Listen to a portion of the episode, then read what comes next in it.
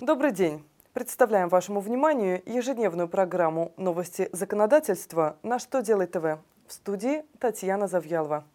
В этом выпуске вы узнаете, как учесть безвозмездно полученные работы по реконструкции основного средства, о чем российские граждане должны будут уведомлять органы власти и что изменилось в правилах дорожного движения.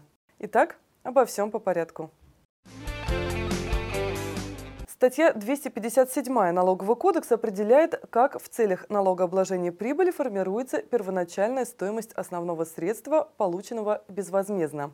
Однако нормы главы 25 не уточняют, может ли налогоплательщик увеличить первоначальную стоимость основного средства, если безвозмездно получил работы по его реконструкции.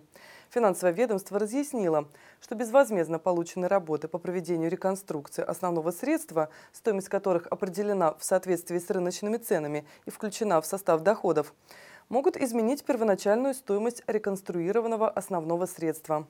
Так что если при получении безвозмездных работ по реконструкции налогоплательщику пришлось признать налогооблагаемый доход, то сумма этого дохода через амортизационное отчисление будет уменьшать налогооблагаемую прибыль. Тех граждан, которые имеют двойное гражданство, хотят обязать сообщать об этом в органы власти. Соответствующий законопроект внесен на рассмотрение в Госдуму. За уклонение от этой обязанности предусмотрены различные санкции. Для простых граждан это штраф в размере от полутора до двух с половиной тысяч рублей. В том случае, если нарушителем является должностное лицо, в отношении которого законом установлен запрет на наличие иностранного гражданства, наказание будет намного серьезнее. Это может быть штраф до 40 тысяч рублей, обязательные работы до 360 часов, исправительные работы на срок до двух лет, либо арест на срок до трех месяцев. Для нарушителей госслужащих наказание будет еще суровее. Стоит отметить, что сама идея информировать власти о наличии двойного гражданства принадлежит Владимиру Путину. По словам главы государства, Россия должна и имеет право фиксировать, кто из ее граждан имеет гражданство других государств, чтобы знать, кто здесь живет и чем занимается. На сайте Кабинета министров опубликовано постановление об изменении в правилах дорожного движения. Поправки в основном касаются движения велосипедистов, водителей мопедов и гужевых повозок.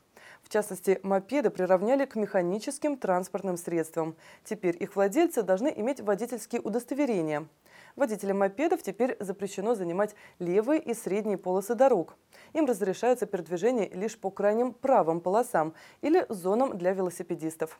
В свою очередь, водители автомобилей, поворачивая направо или налево, обязаны будут уступать дорогу пешеходам и велосипедистам, которые пересекают проезжую часть дороги. Напомним, что ранее водители автомобиля должны были уступать дорогу только тем велосипедистам, которые пересекали проезжую часть по велосипедной дорожке. На этом у меня все. Задавайте ваши вопросы в комментариях к видео на сайте «Что делает ТВ».